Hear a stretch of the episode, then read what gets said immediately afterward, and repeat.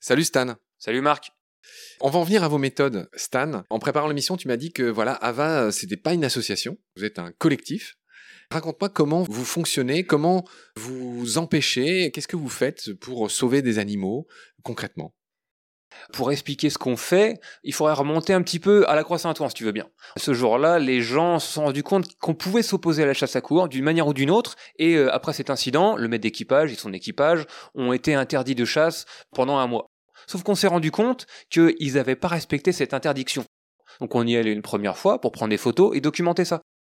On était trois, quatre avec un appareil photo. Et puis on s'est rendu compte que ben c'était possible d'être là pendant la chasse à cour. Donc ben on est revenu la semaine d'après à 10, puis la semaine d'après à 15, 20 et un mois plus tard on était 50, euh, 60 au milieu de la chasse à cour.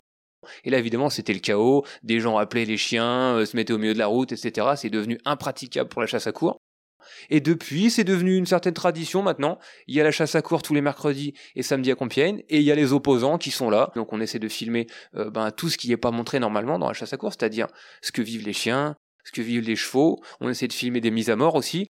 Et des fois, évidemment, il y a des gens qui s'interposent pour essayer de faire gagner du temps aux animaux sauvages comme ils peuvent, hein, avec euh, différentes méthodes un peu artisanales.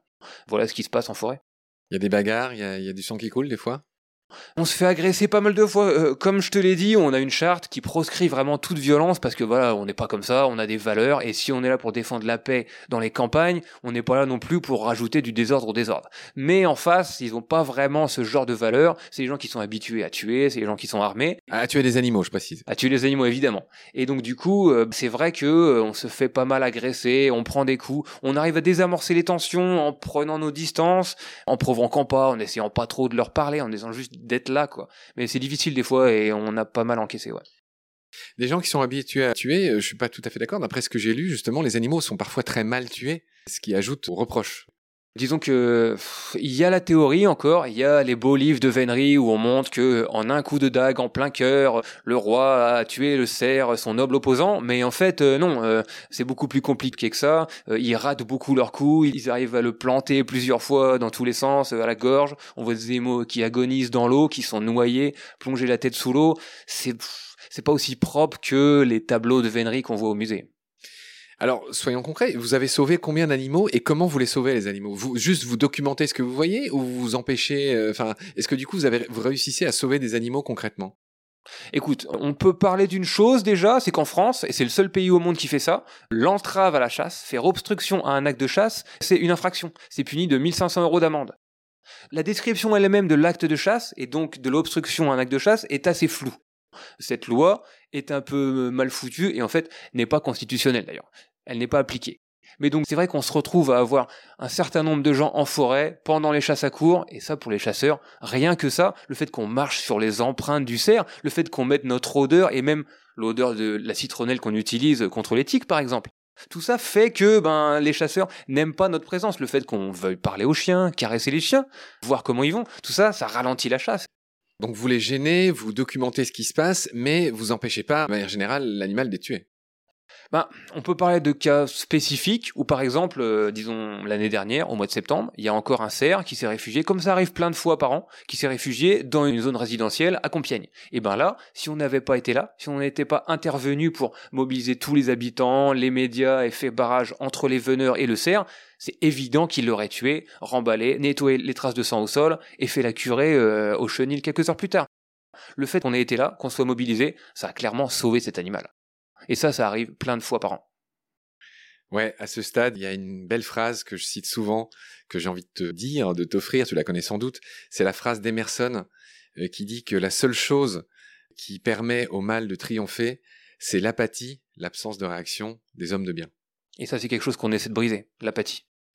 Voilà, c'est avec tous ces articles, toute cette médiatisation que vous avez eue ces dernières années, c'est quelque chose qui est un fait. Il y a de plus en plus de sympathisants dans les mailles du territoire, donc vous êtes un peu partout en France, là où il y a de la chasse à cour, pour documenter ce qui se passe et pour le nom de votre association, le nom de votre collectif le dit bien, vous existez pour abolir cette pratique effectivement féodale ancienne.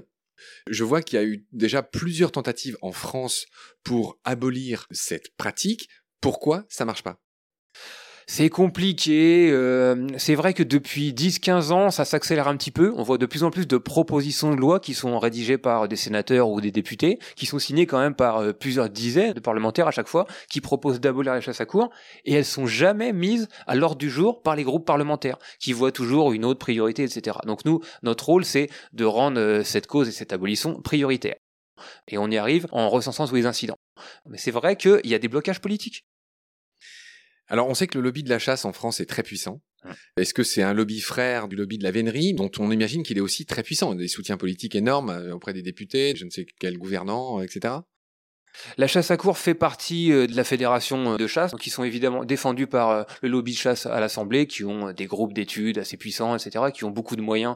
D'ailleurs, c'est le lobby chasse le plus puissant euh, d'Europe et même du monde. hein. C'est vraiment un pays spécial euh, à ce niveau-là. Donc euh, on fait face à ça. On fait face à des réseaux aussi localement, parce que la chasse à cour, c'est quand même, c'est là où on fait des notables en fait. C'est un mélange de, grands agriculteurs, de ce qu'on appelle des barons politiques locaux. Sur Compiègne et Chantilly, on connaît bien ça. Et ça fait pas mal de résistance politique qu'il faut briser à chaque fois pour arriver à l'abolition, j'espère, bientôt. En préparant l'émission, je te disais que j'avais invité Willy Schren au nom du fait que c'est bien d'inviter des gens, même si on n'est pas en accord avec eux. C'est en tout cas ce que je pense. Ça me vaut cher en discussion avec euh, mon équipe, hein, qui pense que je devrais même pas les inviter. Mais en tout cas, c'était pour dire que voilà, moi j'ai invité Willy Schren, j'invite d'autres gens comme ça avec lesquels a priori on n'est pas d'accord. Et toi, tu me disais que tu l'avais rencontré.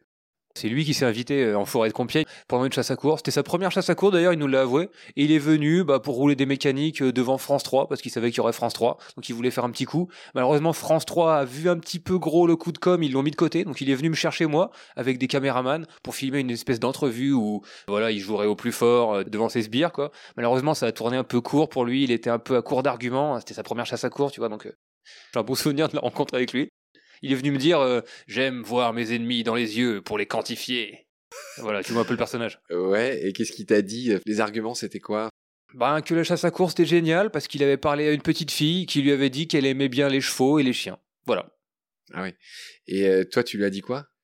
Ben, je lui ai dit que peut-être euh, il ferait bien de venir voir une deuxième chasse et une troisième chasse. Peut-être que voilà, il ferait bien d'écouter les gens qui subissent des incidents toutes les semaines autour de cette chasse à cour. Donc ça a tourné court euh, sur place, tout ça, mais est-ce que cette entrevue a été filmée? Elle a été filmée, elle est dispo sur internet, sur YouTube. Euh, il suffit de taper la première chasse à cour de Willy Schran. Voilà. Tu me dis ça avec un grand sourire, c'est plutôt euh, une, une vidéo que vous aimez que les gens voient? Bah, c'est une vidéo humoristique, hein, vu comment ça a tourné. Voilà, on a voilà, donc euh, je conseille les gens de venir voir ça. Vous avez fait combien de vues? Je sais pas, 200 000, 300 000. Ah oui, d'accord, ok. Bon, bah, j'irai la voir après l'émission. Très bien. Donc Stan, ok, donc on voit qu'en France c'est un peu bloqué, hein. il y a eu euh, beaucoup de propositions qui n'ont jamais abouti. On va parler de ce qui se passe dans les autres pays, c'est très intéressant. Je vois qu'en Belgique, la chasse à cour a été abolie en 1995. Ouais, ça a été aboli en 95 et on leur a donné 5 ans pour euh, plier bagages et beaucoup sont partis chasser à court en France. Dommage. Hmm. Je vois qu'en Grande-Bretagne, on l'a déjà évoqué, la chasse à cour a été abolie en 2005. C'est quelque chose de très important parce que la chasse à cour en Angleterre, c'était vraiment quelque chose d'historique. Malheureusement, là-bas, la loi fait que, c'est une loi à trous en fait, qui fait que ça autorise la chasse à cour au leurre. Ça veut dire que théoriquement, il y aurait quelqu'un avec un quad qui répandrait une odeur animale et euh, ce serait une chasse derrière cette odeur. Mais en fait, euh, ben, les chasseurs à cour là-bas s'organisent pour continuer à chasser illégalement les renards en faisant semblant de chasser un leurre. Donc en fait, l'abolition là-bas n'est pas effective. Elle n'est pas complètement effective, d'accord, ok. Merci pour cette précision. Le cas de l'Allemagne est très curieux. Je lis qu'en Allemagne, la chasse à cour a été abolie une première fois en 1934 sous le régime nazi. Tu me dis que les choses ne sont pas si simples en Allemagne. J'ai lu ça aussi, je l'entends beaucoup surtout de la part des veneurs euh, qui du coup euh, sont très heureux de nous mettre dans la même catégorie qu'Hitler, c'est bien simple pour eux, mais euh, c'est plus compliqué que ça effectivement, on n'a jamais retrouvé les documents de l'abolition de la chasse à cour à cette époque-là. Par contre ce que je peux vous dire c'est que en RFA, en République fédérale, elle a été finalement abolie en 52 et c'est la date finale que nous on retient de fin de la chasse à cour en Allemagne. En même temps là-bas, il n'y avait pas la même tradition, la même culture euh, des élites pour cette pratique qu'en France ou qu'en Angleterre, ça a été plus simple.